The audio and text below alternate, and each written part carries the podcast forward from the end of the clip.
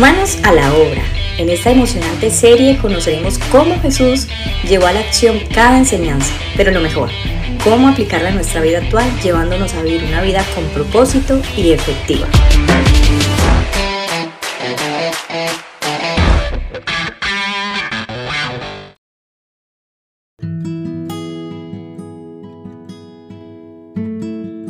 Oh piloto divino, ven y guía mi nave, esta barquilla que hoy cruza la mar. Contra el viento y las olas, nada puede mi brazo. Sin tu ayuda, oh piloto, el naufragio vendrá. Es tan rico el tesoro de tu amor y potencia que la noche más negra no te puede borrar. Y al poner en tu mano el timón de mi nave, canto ya tu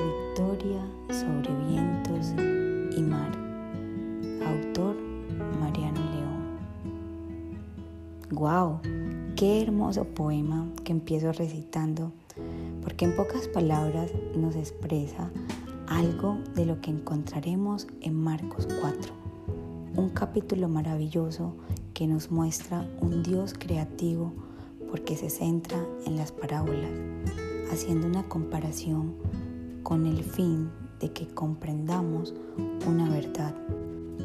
Por eso te invito que escuches muy atentos y podamos llegar juntos al final. Este capítulo se puede dividir en tres momentos, cargados y repletos de enseñanzas. El primer momento trata de dos parábolas fascinantes que nos tocan lo más profundo de nuestro corazón, buscando enseñarnos que siempre debemos estar dispuestos y preparados al aceptar las enseñanzas de Dios para avanzar y así poder mostrar a Cristo a través de nuestros frutos, acciones y ser un reflejo de su luz donde vayamos. Recordemos que la luz prevalecerá sobre la oscuridad. Encontramos entonces la parábola del sembrador, la cual trata de un agricultor que salió a sembrar y esparció la semilla por el campo en cuatro áreas. Algunas cayeron sobre el camino y los pájaros vinieron y se las comieron. Estas representan a las personas que no aceptan el Evangelio ni la palabra de Dios. Otras en un terreno pedregoso, donde el sol quema las semillas cual representan a las personas que no tienen carácter y sus raíces son débiles. También encontramos el terreno espinoso, que representa aquellos que permiten o aquellos que permitimos que las preocupaciones de este mundo nos distraigan y perturben. Pero luego se nos habla de la buena tierra. Finalmente están los oyentes, que son aquellos que se han convertido genuinamente por la palabra de Dios. Ellos producen diversos porcentajes de fruto y solo una tercera parte de ellos producen gran abundancia de fruto. En este momento surge una gran pregunta.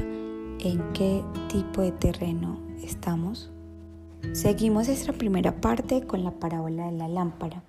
Tú y yo estábamos en la oscuridad hasta que nos alcanzó la luz del Evangelio. A veces tenemos la impresión de que el ser humano es un pecador debido a su debilidad o por causa de su ignorancia.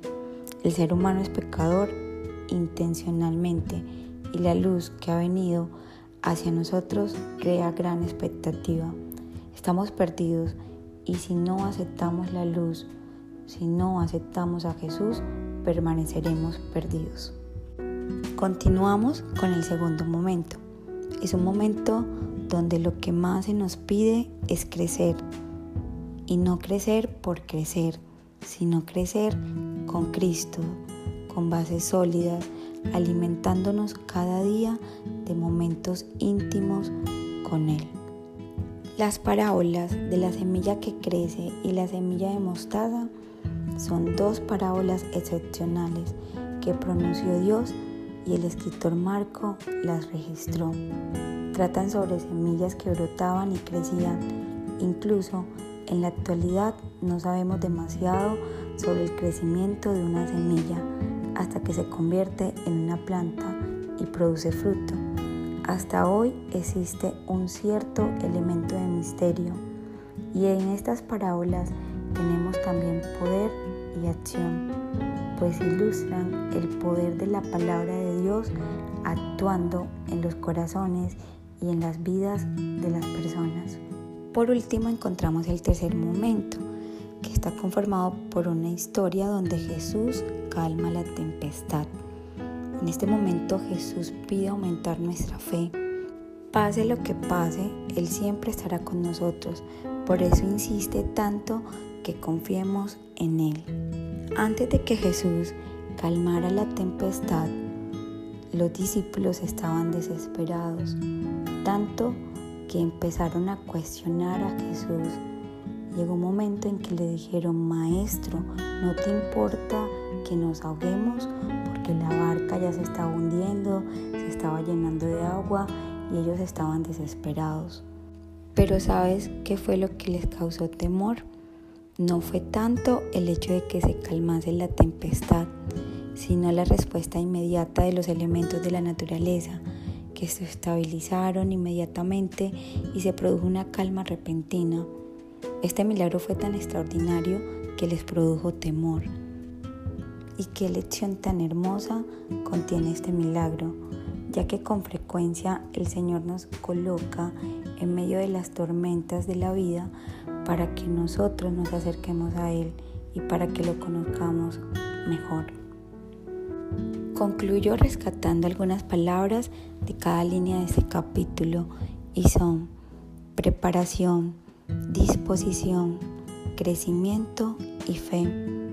Dios quiere que podamos escucharlo, obedecerlo, obtener lo que merecemos y crecer en todas las áreas de nuestra vida, pero sobre todo expandir su reino desde diferentes escenarios y que por siempre su nombre sea exaltado.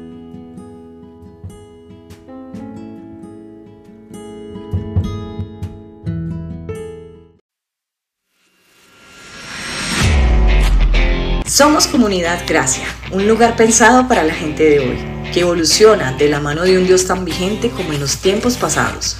Te esperamos en nuestras reuniones miércoles 7 y 30 pm y domingos 9 y 30 am.